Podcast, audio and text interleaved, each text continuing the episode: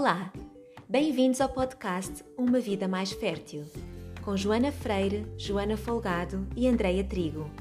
Três mulheres que se juntam para dar voz a um tema, o da infertilidade, que é tantas vezes vivido em silêncio. O podcast onde encontras toda a informação e apoio para viveres uma vida mais fértil. Se queres ficar a par de todas as nossas iniciativas, segue-nos nas nossas redes sociais em Vida Mais Fértil ou no nosso site www.umavidamaisfertil.com. Obrigada por estares aqui conosco. Olá, o meu nome é Joana Folgado e hoje vou estar à conversa com a doutora Rita Betancourt, médica endocrinologista que nos vem falar sobre as alterações endócrinas mais comuns e que impactam na fertilidade. A doutora Rita fala-nos sobre disfunções da tiroide, quistes, doenças autoimunes, hipotiroidismo e hipertiroidismo, síndrome dos ovários poliquísticos, hiperplasia congénita da suprarrenal e obesidade. Fica a conhecer mais sobre as suas causas, os seus sintomas, sinais de alerta que podem ajudar a detectar estas situações e ainda quais os tratamentos indicados e os hábitos e estilos de vida que podem contribuir positivamente. Ouve e inspira-te. Esperamos que gostes.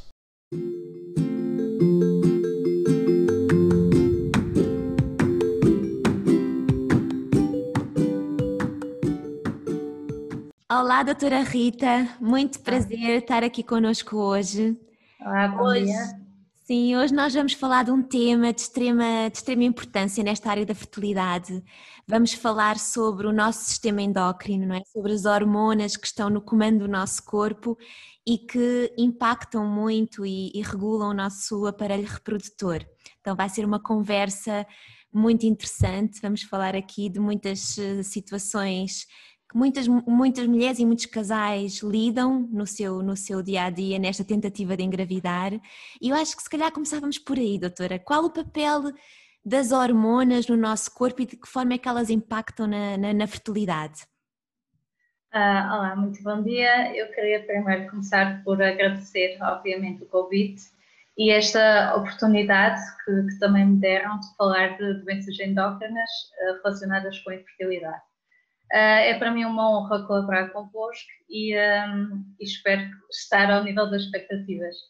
Uh, queria também felicitar-vos por este projeto, Uma Vida Mais Fértil, uh, por todo o apoio e informação que têm fornecido sobre a fertilidade e também a infertilidade, que muitas vezes ainda é um assunto tabu na nossa, na nossa sociedade.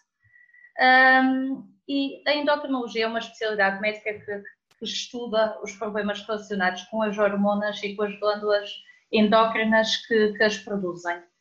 Um, as hormonas são essenciais para o normal funcionamento de todo o nosso corpo. E como vamos ver, o funcionamento do sistema hipotálamo hipofisário, que depois também controla as gónadas, a tiroide, a suprarrenal e a produção também de prolactina, uh, todo este sistema é fundamental na homeostasia do sistema reprodutor e, e na fertilidade. Uhum. Assim, a primeira assim, a pergunta que lhe fazia tem a ver com quais é que são as, as causas mais comuns ou os, os desequilíbrios hormonais mais comuns que podem estar na explicação da infertilidade? Eh, é assim, vou falar obviamente mais do ponto de vista da endocrinologia, não é? Porque depois há algumas causas que são mais uh, ginecológicas, mas nós temos como uh, grandes fatores de infertilidade o síndrome do ovário poliquístico, temos a disfunção tiroideia, tanto o hipo como o hipertiroidismo, que eu entretanto também já vou falar. A obesidade é uma doença endócrina, é uma doença crónica que também vai ter um grande impacto na, na nossa fertilidade. Os prolactinomas são tumores da hipófise, que é uma glândulazinha que, que está na base do cérebro e que acaba por controlar o funcionamento destas outras glândulas que eu falei. E também temos a hiperplasia congénita da suprarrenal, que quando falar do ovário poliquístico vou tentar também falar um bocadinho da hiperplasia congénita da suprarrenal, porque uh, acho que é importante fazer esse diagnóstico diferencial e uh, a diabetes. Ok, bom, então vamos, se calhar vamos começar por esse primeiro que a doutora falou que, que tem a ver com, com a glândula da tiroide. E que é tão, tão comum. Exatamente. Uh, em primeiro lugar, eu gostava muito de, já que tenho esta oportunidade, de esclarecer um mito. É que ter tiroide não é doença. As pessoas muitas vezes vão à consulta de endocrinologia e dizem: Ah, doutora, eu tenho tiroide. Ora, uh, ter tiroide é o normal. O que não é normal é não ter tiroide, ou porque não se nasceu com tiroide, um, um hipotiroidismo um bocadinho mais raro, ou porque se fez a cirurgia tiroideia. Ou então, também não é normal termos alterações da tiroide, que podem ser nódulos ou alterações da função da tiroide. E essa parte da função da tiroide é que é mais importante. Eu não vou abordar aqui os nódulos tiroideus uh, em si, porque se eles estiverem estáveis e não houver uma alteração da função, portanto, da análise, nem suspeita, nem suspeita de um cancro da tiroide, uh, não tem influência direta na fertilidade. Podem ter alguma influência depois no seguimento da gravidez, mas não diretamente na fertilidade. Uma coisa que é importante salientar é que a necessidade da produção das hormonas tiroideias está aumentada durante a gravidez. Não só para manter o metabolismo da mulher, o metabolismo da mulher grávida, como também para fornecer uh, as hormonas tiroideias ao embrião, porque as hormonas tiroideias são fundamentais no, no, desenvolvimento do sistema nervoso central e, portanto, toda a cognição e. Uhum. É importante também, uh, portanto, o embrião não produz hormonas tiroideias durante praticamente todo o primeiro trimestre da gravidez. Por isso, nesta fase, uh, a mãe é a única fonte dessas hormonas e, e, por isso é que é preciso antecipar o problema, porque senão nós vamos sempre a correr atrás do prejuízo. Portanto, se ele não tem hormonas tiroideias, se nós diagnosticarmos uma fase tardia, provavelmente já pode ter havido alguma consequência dessa falta de hormonas. As doenças autoimunes da tiroide são as doenças eh, autoimunes específicas de, de um órgão mais comum, são as mais comuns. Uh, pode atingir até 15% das mulheres e é mais frequente quanto maior a idade.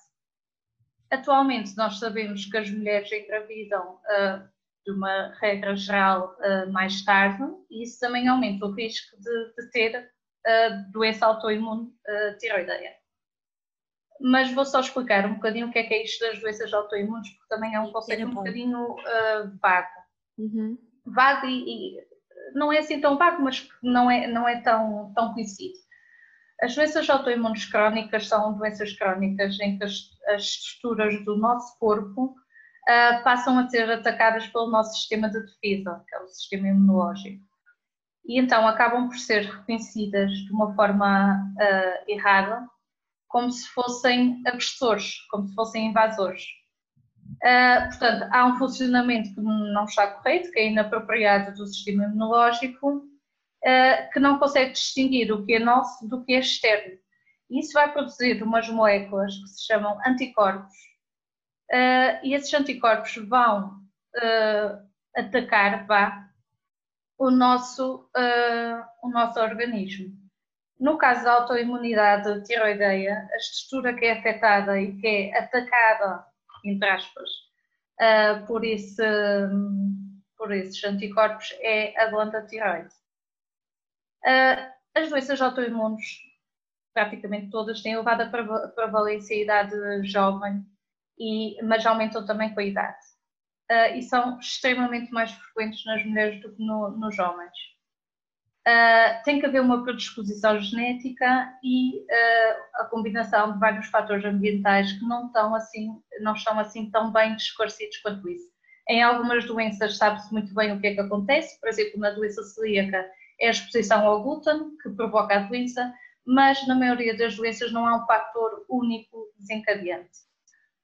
Um, além disso, temos uma agravante, é que as pessoas com uma doença autoimune têm com mais frequência uh, outras doenças autoimunes, ou seja, um diabético tipo 1, que é uma doença autoimune, tem uma maior probabilidade de vir a ter uh, uma tiroidite, ou uma doença celíaca, ou ou uma artrite reumatoide, portanto, elas acabam por se agregar na mesma pessoa, não, nas mesmas pessoas. Não significa que uma doença levou à outra.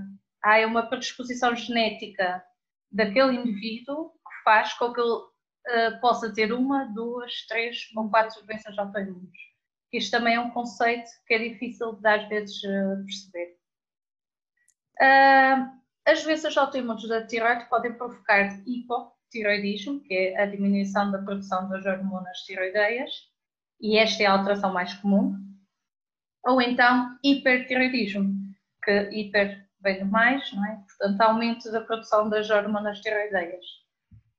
A tiroidite da Hashimoto, que muita gente já ouviu falar, ou tiroidite lipocítica crónica ou autoimune, é a forma mais comum que existe de hipotiroidismo aqui em Portugal.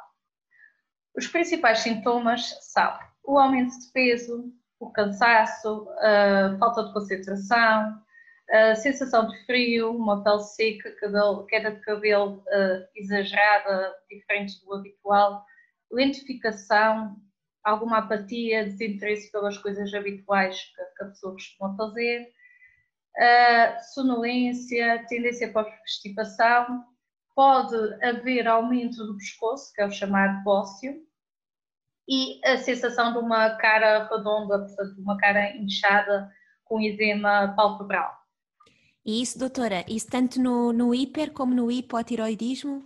Não, isto é no hipo. Portanto, isto é como se fosse tudo muito lento, está uhum. tudo lentificado. Uhum. Depois também já vou dizer o que é que é o hiper? O hiper, nós quase que notamos, quando a pessoa está muito sintomática, notamos quase quando ela está a entrar na consulta. É uma pessoa elétrica. É precisamente o contrário do, do hipo. Depois também já distingo aqui a, a parte do, do hipo e do hipertiroidismo. O, o aumento do pescoço pode estar nos dois, a fadiga pode estar nos dois. O mal é que estes sintomas são todos muito inespecíficos isto pode ser da tiroide, mas pode ser de outra coisa, qualquer. Pode ser quase do estilo de vida, não é? Também, também, e muitas vezes é que as pessoas ficam, ai, mas eu então não tenho nada na tiroide. Eu, não. Hum. Às vezes, às vezes, quer dizer, tem também a ver com o estilo de vida, e, e mas obviamente que uh, a combinação destes fatores, de vários destes fatores, faz com que seja mais provável haver alteração da tiroide. São sinais de alerta, não é? São sinais... São sinais de alerta que as pessoas devem conhecer, porque se de repente estão muito diferentes do seu habitual, tem que se lembrar que pode ser tiroide, porque é extremamente frequente. Uhum. Como é que o hipotiroidismo pode afetar a fertilidade? Pode provocar ciclos uh, anovulatórios, portanto, em que não há ovulação, Pode haver alterações de fase lútea, aumento da prolactina, que depois também dá alterações a nível dos, da produção das hormonas que levam a caja ovulação, alterações a nível do, do metabolismo dos estrogénios, uh, fatores de coagulação, portanto, é muito difícil avaliar isto porque não são fatores únicos. Não, geralmente, claro que nós, ao tratarmos o hipotiroidismo, tratamos também muitas vezes a disfunção que está associada, a não ser que haja outros fatores, porque nem sempre há um fator único, não é?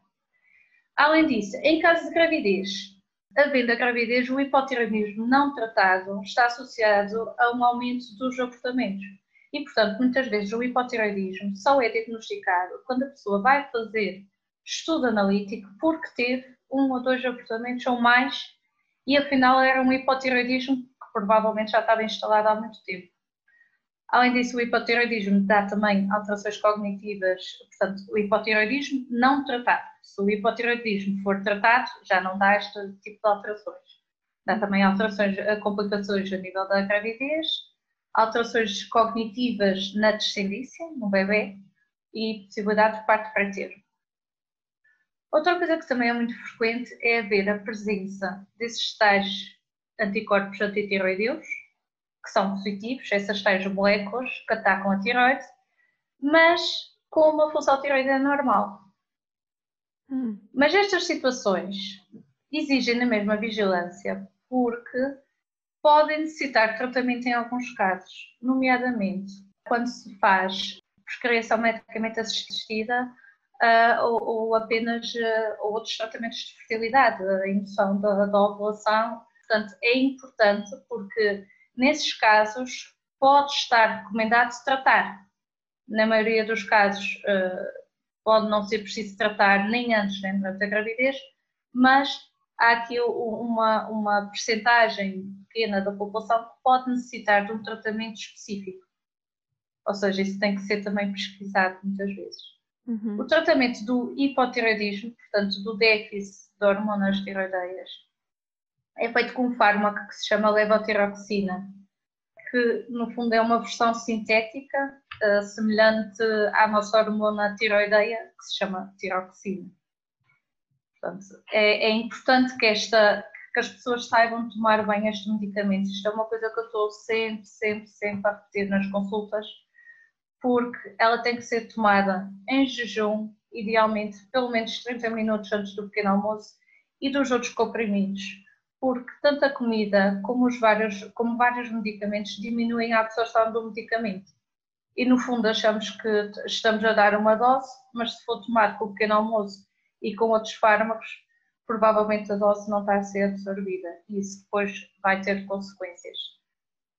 A necessidade e a dose do tratamento, portanto, acaba por ser diferente consoante o valor da TSH, que é o, o, o, o doseamento hormonal uh, inicial que nós fazemos da parte da, da tiroide, se existem ou não anticorpos antitiroideus positivos e lá está, se se trata de uma gestação espontânea ou de um tratamento de, de fertilidade. Porque é diferente. Lá está, pode haver, nesses casos dos tratamentos de fertilidade, haver a indicação para tratamento, para um tratamento adicional. Portanto, para um, para um endocrinologista, o hipotiroidismo acaba por ser relativamente fácil. Simples de ser controlado. Simples de ser controlado, mas o hipertiroidismo que é, portanto, o processo contrário, aumento da produção das hormonas tiroideias, acaba por ser um desafio acrescido em termos de orientação terapêutica, porque uh, implica muitas vezes tratamento prolongado com fármacos antitiroideus ou até tratamentos definitivos, como é o caso do iodo radioativo ou da cirurgia tiroideia, que eu já vou explicar uh, o que é que é isto, um tratamento definitivo e porque é que às vezes se faz uns uh, e outras vezes se faz só com os fármacos. O hipertiroidismo, portanto, eu antes falei dos sintomas de hipotiroidismo. O hipertiroidismo é, é um bocadinho contrário. Claro que isto nem sempre nem nunca, há coisas que podem estar dos dois lados e às vezes não encaixa. Há pessoas assintomáticas que têm hipotiroidismo e hipertiroidismo e estão lá as alterações e a pessoa até sente, quase que não sente nada.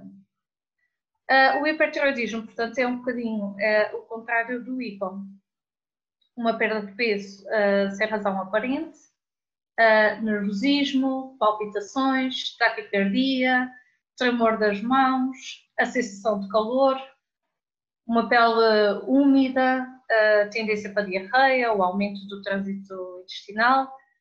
Pode haver também um aumento do pescoço e muitas vezes nestes casos de hipertiroidismo há um bócio muito marcado e há uma característica que distingue mais este tipo de situações que é a chamada uh, exoftalmia, que são os olhos salientes. É como se a pessoa tivesse os olhos assim mais arregalados. Em relação ao seu habitual, por isso é que isto é importante também que as pessoas saibam. Porque eu quando vejo um doente pela primeira vez, eu nunca o vi se for uma coisa ligeira, eu posso não notar ou achar que faz parte da, da pessoa. Uh, o hipertiroidismo altera, lá está, o metabolismo dos androgénios, estrogénios, a secreção dela dá e por isso vai também interferir na fertilidade. Se não for tratado, está associado a abortamento, também, como o hipotiroidismo, prematuridade, portanto, para termo, como o hipertiroidismo também, mas depois também baixo peso, hipertensão na gravidez e uh, em unidades de cuidados intensivos neonatais, porque o hipertiroidismo, em termos de uh, risco para o feto, é, é, pior. Portanto, tem mais risco. O hipertiroidismo não controlado tem mais risco. O hipertiroidismo pode ser provocado uh, pela doença de Graves, que é uma doença autoimune, como era a tiroidite Hashimoto, mas esta vai ter anticorpos que se chamam uh, os TRAPs, que são os antigos setores da TSH, que vão estimular a produção aumentada de hormonas tiroideias, enquanto que no hipotiroidismo os anticorpos faziam com que houvesse uma diminuição das hormonas tiroideias. O hipotiroidismo é como se fosse uma tiroide preguiçosa, o hipertiroidismo é uma tiroide hiperativa em excesso. Pronto. Esta doença, felizmente, é, é menos frequente que o, que o, hipotiroidismo, mas mesmo assim pode ocorrer em até 1% das, das mulheres em idade fértil. O excesso das hormonas também pode ser provocado por, nódulo, por um nódulo ou por vários nódulos tiroideus que adquirem autonomia e vão passar a produzir hormonas tiroideias uh, de uma forma independente. Mas tanto os nódulos tóxicos como os uh, bóceos multinodulares, que são estes vários nódulos tóxicos, são mais raros em mulheres em idade fértil. A doença de Graves é, sem dúvida, a mais frequente e é aquilo que nós vemos na consulta mais vezes em mulheres em idade fértil. E como estamos a falar de fertilidade, não faz muito sentido falar uhum. sobre os outros. Sim. Doutora, uma, uma, pergunta em relação, em relação a estas disfunções. Como é que se, para além destes sintomas, não é, que as pessoas podem estar de facto mais alerta, uh, que como é que se verifica, como é que se comprova e, e, e se tem a certeza de, de estarmos na existência de um, de um destes desequilíbrios? A, a, a análise mais importante de todas para se fazer é a TSH a TSH é, é, é a avaliação hormonal uh, fundamental, a mais importante da, da, da tiroide. Depois, consoante isso, podemos ter que ver as frações livres das hormonas tiroideias, que é T4 livre, a T3 livre e os tais anticorpos. Mas também depende um bocadinho qual é a nossa suspeita. Os anticorpos antitiroideus, os, os, uh, uh, antiperoxidase uh, e antitiroglobulina, são anticorpos que geralmente provocam, portanto, o hipotiroidismo e estes estratos, ou antirreceptor da TSH, provocam o hipertiroidismo. Portanto, nós também não pedimos, uh, nós não pedimos por norma isso tudo. Nós pedimos uma avaliação, de, a não ser que tenhamos, podemos já ter uma suspeita muito grande, obviamente, e eu aí já direciono no estudo. Mas estas pessoas em pré-conceição quase sempre já me são referenciadas. Portanto, ou eu diagnostico, ou, ou, ou diagnostico que a pessoa se vai queixar, ou então foi através de uma consulta, de, muitas vezes de medicina geral familiar ou de ginecologia obstetrícia, que foi diagnosticada a disfunção. E aí é cá a referenciação. Portanto, depois pode haver outro tipo de exames uh, imagiológicos que seja preciso fazer como a ecografia e a cintigrafia tiroideia. Então, neste caso, só para ficar, só para ficar mais claro a, eh, a questão, quando um casal quer engravidar e, e não está a acontecer, é, é, desejável que esse casal faça uma consulta de endocrinologia por sua livre vontade ou uh, aguarda, no fundo, pelos exames que são feitos pelo ginecologista e então, se houver necessidade, então é encaminhado. Como é que isso funciona? Eu acho que geralmente costuma ser ao contrário e acho que faz algum sentido ser ao contrário, a não ser que a pessoa tenha sintomas específicos de determinada doença. Porque geralmente quem está ligado à área da fertilidade uh, também está alerta para estas alterações que eu estou a dizer. Ou seja, quase sempre a função tiroideia vai ser pedida. Uma coisa é quando pronto, estão a tentar, uh, ainda não, depois é que não conseguiram, aí vão à procura do colega de ginecologia obstetrícia e é feito uma avaliação geral em que está sempre a função tiroideia, praticamente. Sobretudo em casos em que não se está a conseguir, é obrigatório uh, pedir a, função, a função tiroideia. E eles pedem. E é assim que as pessoas uh, uh, chegam à minha consulta até porque os casos de eu vejo infertilidades, praticamente só vejo as femininas, eu não vejo as masculinas. Por isso, não, eh, em caso do, do casal, não seria, não seria assim tão útil começar pela endocrinologia, acho eu, na minha opinião. Acho que quem está ligado às consultas de fertilidade acaba por fazer uma avaliação muito mais global do casal do que eu conseguiria fazer. Até por toda a parte de exames imagiológicos da parte ginecológica que eu não sei fazer. Uhum. Doutora, e também falou aí de um tema importante que tem a ver com a parte masculina. É, portanto, falámos aqui no caso de hipo e hiper e os nódulos na mulher, eh, também poderá haver algum desequilíbrio do aparelho reprodutor no caso do homem? Uh, também há, também há interferência, sim. Mas como as doenças autoimunes, ainda mais da tiroide, são tão mais frequentes na mulher, uh, elas existem no homem, mas lá está, o homem acho que nunca me veio referenciado por infertilidade, eles vêm por sintomas. Okay. Quase sempre, é, quase sempre vêm por sintomas destas doenças. E uma coisa muito importante da parte do hipertiroidismo, o hipertiroidismo, a disfunção tiroideia que é mais difícil de tratar perante uma, uma gravidez.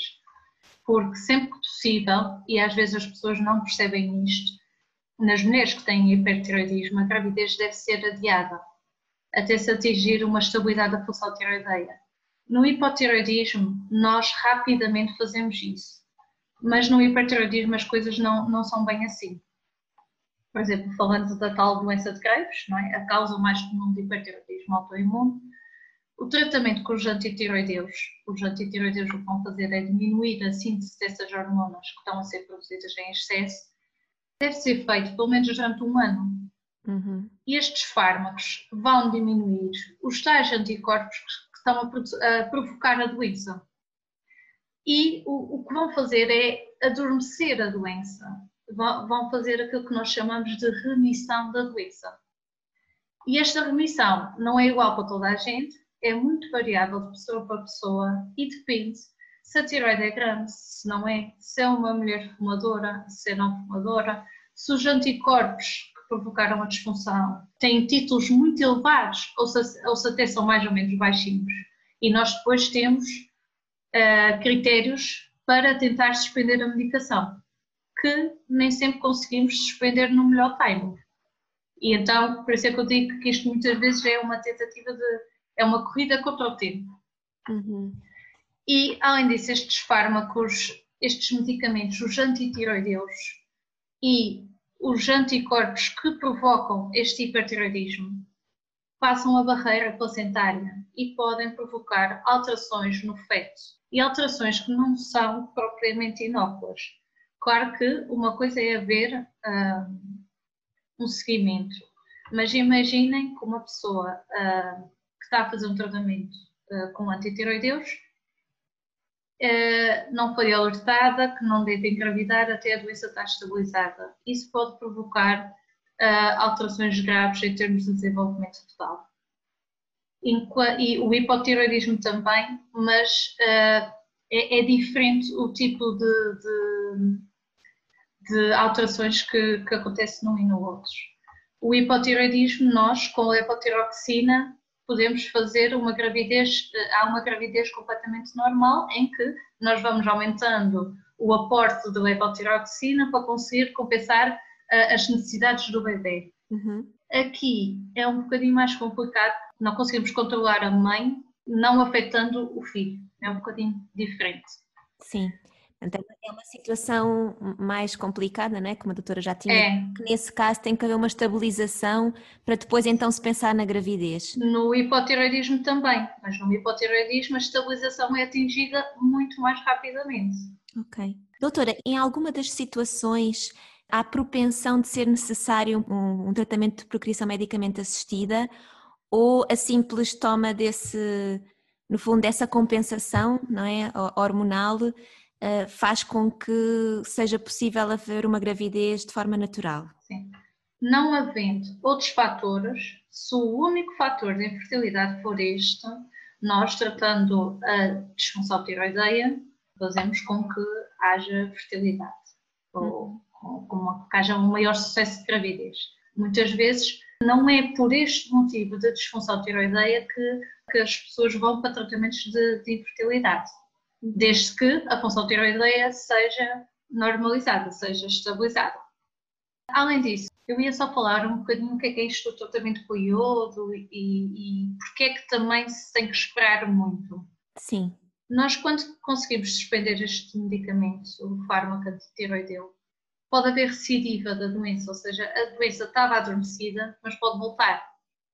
E a maioria dessas, dessas recidivas ocorre no primeiro ano após suspensão do tratamento. Claro que a pessoa, se estiver mais ou menos bem controlada, pode engravidar sob antitiroideus de síntese. Mas se estiver descontrolada ou se os anticorpos estiverem muito elevados, não deve haver essa gravidez nesse momento, pelos tais riscos de alterações eh, fetais.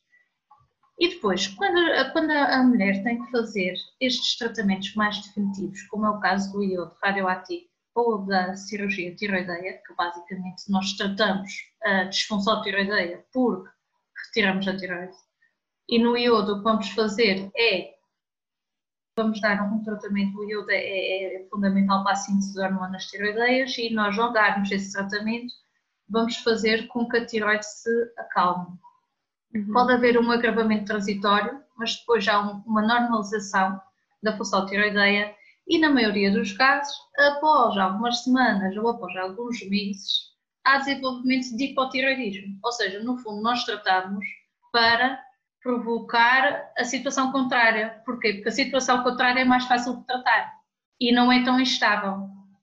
E este hipotiroidismo, mesmo assim, passado este tempo todo, tem que ser estabilizado com medicação antes da gravidez.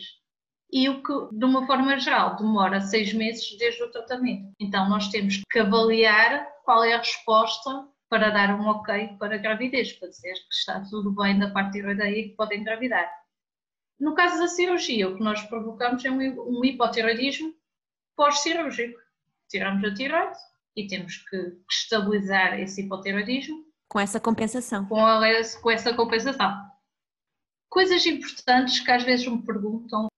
Não existe um rastreio universal da função tiroideia em todas as mulheres que querem engravidar. Não está recomendado, mas em casos de tratamento de fertilidade, e se nós sabemos que os anticorpos antitiroideus uh, são positivos naquela pessoa, deve ser feito o dozimento da função tiroideia antes da gravidez. Além disso, portanto, não há recomendação para rastreio universal, mas recomenda-se dosear a TSH antes da gravidez ou logo no início, assim que se sabe que está grávida, nas pessoas que têm fatores de risco de hipotiroidismo, que são mulheres com idade superior a 30 anos, uhum. que neste momento são a maioria, a maioria não, são a maioria das mulheres que engravidam, não é? Que engravidam. Sintomas sugestivos de hipotiroidismo, nós já vimos que são extremamente hum, vastos e uh, inespecíficos. História pessoal ou familiar de alguma doença de tiroide. Portanto, ou a própria pessoa ter tido alguma doença no passado, ou alguém próximo, familiares de primeiro grau, uh, com doença tiroideia. O que também já temos um largo espectro de. ainda aumentamos mais o, o rastreio. Presença de bócio, portanto, que nós vemos uma tiroide visível aumentada em alguém. Depois, os tais anticorpos antitiroideus positivos, como eu já disse. Mulheres que têm qualquer outra doença autoimune, diabetes tipo 1, doença celíaca, artrite reumatoide, doença da Addison, que é uma insuficiência suprarrenal, que também é da parte de endocrinologia. Tudo o que tem doenças autoimunes tem maior probabilidade de vir a ter doença tiroideia autoimune, que é a mais frequente. E depois, sempre que há história de abortamentos, infertilidade, parto pré-termo, uh, cirurgias tiroideias, obesidade mórbida e depois, entre outras causas um bocadinho mais raras. Mas, portanto, o rastreio não é universal, mas no fundo aborda uma grande parte das mulheres que tencionam engravidar hoje em dia. E isto nem sempre é feito, porque realmente os critérios são muito, são muitos os critérios. Nós conseguimos, eu consigo incluir quase todas as minhas grávidas nestes critérios.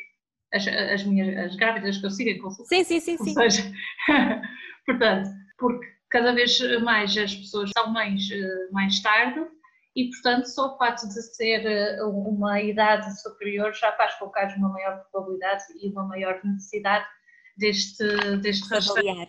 Exatamente. E acho que assim, em termos de tiroide, é um mundo, é um mundo, como se viu aqui, não é? Mas aquilo que, que, que eu concluo, no fundo, agora perante este, esta última esta última parte, é que efetivamente, sendo os, os, sintomas tão vagos, não é? Tão genéricos e tão necessário fazer este rastreio perante estas condições de mulheres acima de 30, 30 anos ou com diagnóstico de infertilidade ou o que seja, de facto o que, o que mostra é que é muito importante que se faça este diagnóstico correto e, e sim, atempado. Sim. E sobretudo porque tem tratamento. Exato. Nós conseguimos tratar. Claro que é, é, o que eu digo, tem que ser com tempo, com alguma paciência, porque nem sempre conseguimos atingir logo a dose correta, mas são doenças tratáveis, salvo raríssimas exceções, mas são doenças uh, tratáveis. E uma última pergunta em relação à tiroide. Doutora, há algo de estilo de vida que faça sentido mencionar como, no fundo, prevenção ou, ou, ou, para ajudar a que haja mais equilíbrio desta função tiroideia? Há algumas alterações em termos eh, nutricionais, de déficit de selênio, déficit de iodo, déficit de vitamina D, que podem estar implicadas no desenvolvimento de, da disfunção autoimune da tiroide, mas que não são causa e efeito. Ou seja, podem estar, mas não quer dizer que ao não ter deficiência destes de, de vitamina D, selênio ou iodo, que não venha a desenvolver doença tiroideia.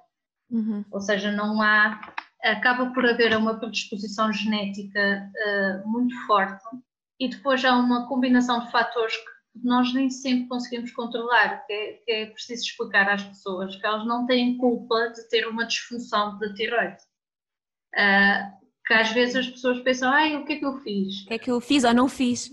Ou não fiz, exato. E muitas vezes ia acontecer, mais cedo ou mais tarde, aquela doença ia manifestar-se. Como qualquer outra doença autoimune. Mais cedo ou mais tarde pode manifestar-se. E não quer dizer que, tenha que haver um momento exato em que houve esse estímulo para, para que se desenvolvesse a, a doença.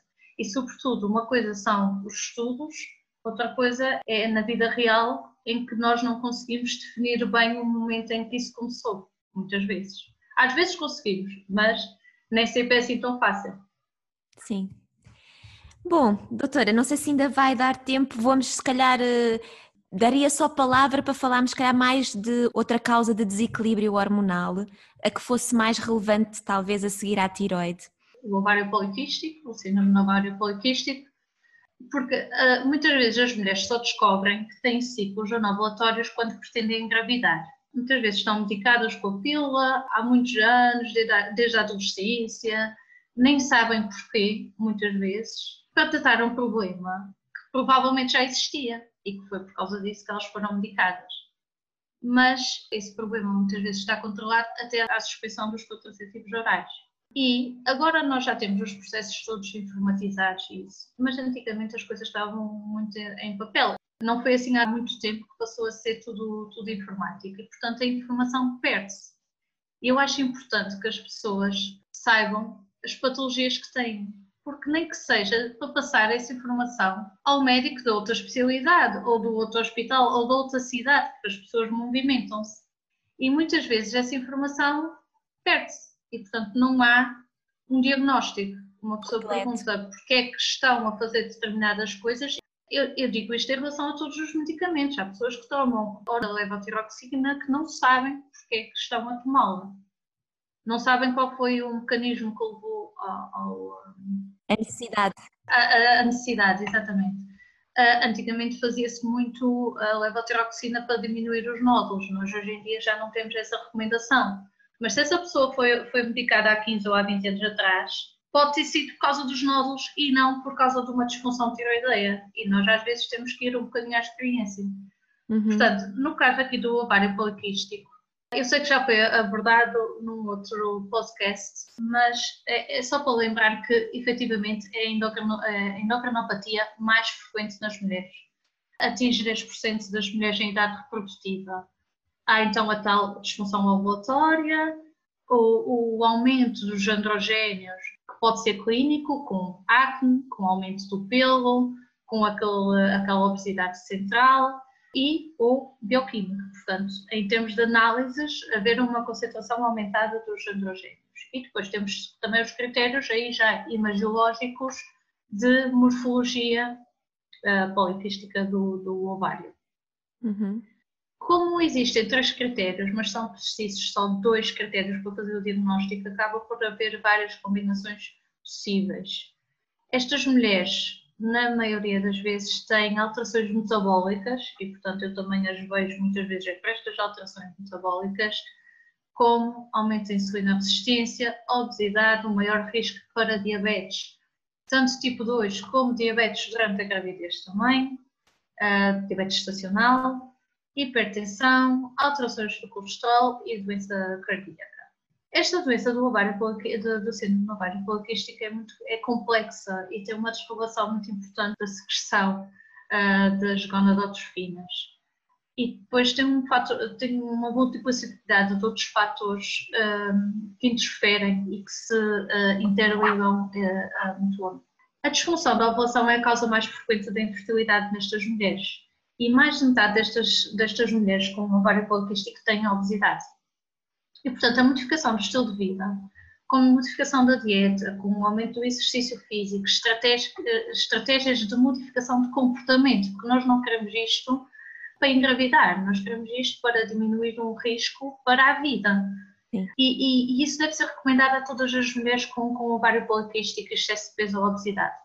E já está mais que provado que as perdas de peso uh, entre 5 a 10% podem resultar em ovulação espontânea e melhor resposta também à terapêutica de, de indução da ovulação. Quando a perda de peso não é suficiente, então é necessário a indução da ovulação, inseminação artificial ou até técnicas de procriação medicamente assistida. Esta parte da, da obesidade, porque a obesidade no fundo está muito ligada ao ovário poliquístico, nós não nos podemos esquecer que é uma doença crónica e é um fator de risco modificável. Há coisas que nós não podemos mudar, mas a obesidade é um fator de risco modificável que afeta a fertilidade. Quase metade das mulheres em idade fértil têm excesso peso ou obesidade. Estes números são extremamente preocupantes. Bem. Estamos a falar de pessoas novas. O risco de infertilidade, os abortamentos, complicações maternas, fetais, neonatais está aumentado nestas mulheres obesas. Tem a, disfunção do, dos eixos gonadais, tem, do eixo gonadal, tem alterações menstruais, tem a tal ovário poliquístico, diabetes tipo 2, Uh, há uma multiplicidade de fatores que faz com que a obesidade em si seja depois uma, um grande fator de, de ou pelo menos um fator adicional em relação aos outros. E sabemos que, que até os tratamentos de fertilidade são menos favoráveis nas mulheres obesas, tanto os de primeira linha como depois as, as e as ICSIs, porque a obesidade vai afetar também o desenvolvimento dos folículos, a quantidade e a qualidade dos ovócitos, a fertilização, o sucesso da fertilização, é o desenvolvimento embrionário e a implantação. Portanto, é mesmo importante haver esse controle. Haver esse controle, além de ser fator de risco, obviamente, para diabetes, hipertensão, para essas apneia do sono e, e tipo, vários tipos de cancros. Se a obesidade já era difícil antes da pandemia, acho que agora com a pandemia veio agravar uma luta que já era difícil para a maior parte dos obesos. E eu, sem dúvida, que na consulta da pré-conceição e, e, e mesmo durante a gravidez, eu acho que são fases em que há uma motivação adicional para a perda de peso. E eu tento sempre aproveitar também essa fase para que haja realmente uma modificação de estilo de vida uh, a longo prazo e não só uh, nesta fase. E o que é que é considerada uma mulher obesa? É, é a partir dos, do, com, com um índice de massa corporal superior a 30 kg por, por metro quadrado. Mas o excesso de peso, que é acima dos 25, já é excesso ponderal.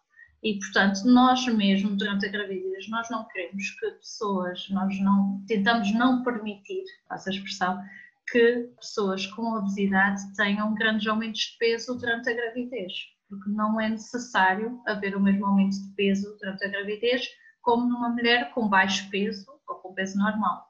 Não sei se, se posso só chamar aqui a atenção para a hiperplasia congénita suprarrenal.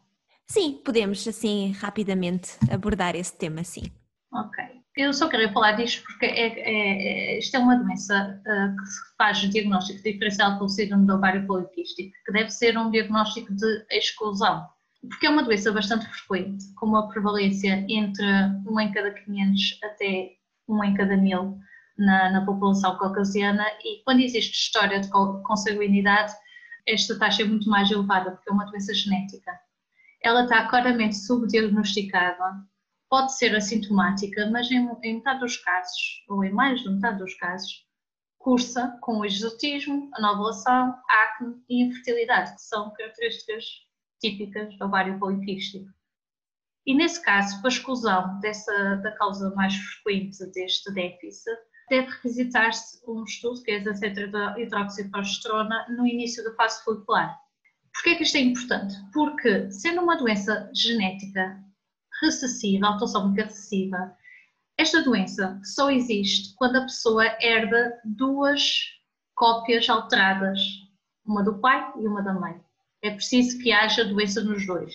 E a pessoa vai expressar sempre a mutação mais leve que herdou. Ou seja, se, se, se herdou do pai uma grave e herdou da mãe uma leve, a pessoa vai ter uma doença ligeira. Qual é o problema? Se o parceiro desta mulher, que tem uma doença ligeira, for portador de uma mutação porque isto é extremamente frequente, há a possibilidade da descendência ter uma forma grave da doença. E por isso deve ser feito um estudo genético do casal na fase de pré-conceição. E este estudo não é um procedimento de rotina. Ou seja, se não for identificada esta, nós só temos capacidade de fazer o diagnóstico de hiperplasia suprarrenal não clássica, portanto, não, não são as formas graves, estou a falar das formas leves nas mulheres, porque os homens são assintomáticos. Uhum. E nós só temos essa possibilidade de fazer esse diagnóstico quando achamos que pode ter um ovário poliquístico. Nós temos que excluir que isto também não existe. E obviamente que os endocrinologistas e os, e os especialistas na área da fertilidade sabem isto, mas há muita gente que não sabe é importante este, este motivo, por isso é que eu queria também falar disso, porque efetivamente pode ter um ponto diferente e até os tratamentos uh, de fertilidade podem ser um pouco diferentes do ovário poliquístico. Por isso é que às vezes é importante, isto é uma análise única que se pede quando se faz um diagnóstico também de, quando se tenta fazer o diagnóstico do ovário poliquístico. Uh, e achei que era importante também, uh, também salientar isso. É tão frequente e é desconhecida, percebe? É estranho para nós uh, isso acontecer, porque não nos chegam assim tantas pessoas com este diagnóstico. Pois, é, nunca, tinha, nunca tinha ouvido falar pessoalmente, mas portanto significa que se houver os sintomas de, uma síndrome, de um síndrome de ovário poliquístico, tem de se fazer então a análise para despistar se é de facto síndrome, caso não seja, então avaliar se poderá ser então este o caso. É ao contrário, exclui-se esta doença genética e se não houver esta doença genética, claro que é assim, estamos a falar da. Claro que esta, esta alteração, esta mutação, nós estamos a falar das coisas mais frequentes. As raridades não estão aqui a entrar, obviamente. Portanto, nós excluímos que não há esta doença genética, ou pelo menos que não há a forma mais frequente desta doença genética, para fazer o diagnóstico de exclusão, que é o ovário poliquístico. Ok. Percebe? Sim. Apesar de nem sempre ser feito e, e, sobretudo porque depois o início do tratamento desta doença muitas vezes é a pílula. Então nós não sabemos o que é que aconteceu, porque já foi tudo tratado e está tudo mais uh... linearizado, não é? Exatamente, e ficamos um bocado ali na dúvida, temos que suspender, temos que reavaliar e lá está, às vezes é uma corrida contra, contra o tempo para, para fazer determinados diagnósticos. Muito bem, bem, isto é um mundo. Nós podíamos continuar aqui na nossa conversa e certamente haveria mais temas para abordarmos, mas eu acho que também assim de mensagem principal, a doutora também poderá ajudar, mas eu acho que seria importante reforçar a, a necessidade de se fazer esta avaliação, não é? Isto, mesmo é. não sendo em primeira mão pelo endocrinologista, mulheres e casais que estejam a tentar engravidar, garantir que o ginecologista que está a acompanhar, ou especialista de, de, de, medicina de reprodução, efetivamente está a fazer esta análise global e, e, detalhada. Sim, sim, sim, sim. Não, e quem está por dentro da área faz. Quem está ligado à área de fertilidade não, não esquece estas causas. O mal são todos os outros que andam de um lado para o outro, quando às vezes o diagnóstico até podia ser eh, relativamente fácil e o tratamento lá está, da maioria das doenças endócrinas relacionadas com a infertilidade, existe um tratamento. E um tratamento que resolve o problema, se for o único problema de, de infertilidade. Sim, isso é uma boa notícia. Isso é uma boa notícia para quem nos ouve, que é existe tratamento, existe esperança e tem a de haver o correto acompanhamento. Claro. Doutora, quer deixar assim uma última mensagem a quem nos ouve? Sim, olha, acho que uma coisa que é muito importante é realmente haver uma comunicação entre o médico e o doente que deve ser clara. As pessoas devem questionar quando não percebem. Eu acho que nós, de uma forma inconsciente, às vezes falamos de uma forma demasiado técnica e menos acessível à, à maior parte da, da, população, ou uma grande parte da população, mas uh, mais vale perguntar, porque nós, uh, nós explicamos. Manter a calma e a paciência, porque o tratamento nem sempre é tão rápido como gostaríamos e pode demorar mais do que as expectativas da mulher e, do casal. E, e, lá está, às vezes é uma luta contra o tempo devido à idade materna, à baixa reserva ovárica e, e quando existem outros fatores adicionais de infertilidade. E eh, pronto, obviamente nós estamos aqui para ajudar no que estiver ao nosso alcance. Eu fico genuinamente feliz com o sucesso de tratamento das, das pessoas que eu sigo em consulta. E portanto espero que esta conversa tenha sido útil e que tenha ajudado a esclarecer algumas dúvidas. Sim, muito obrigada, doutora, pela presença aqui, por esta conversa, que, que é de facto tão importante. Obrigada, muito obrigada. muito obrigada eu e mais uma vez obrigada pelo convite.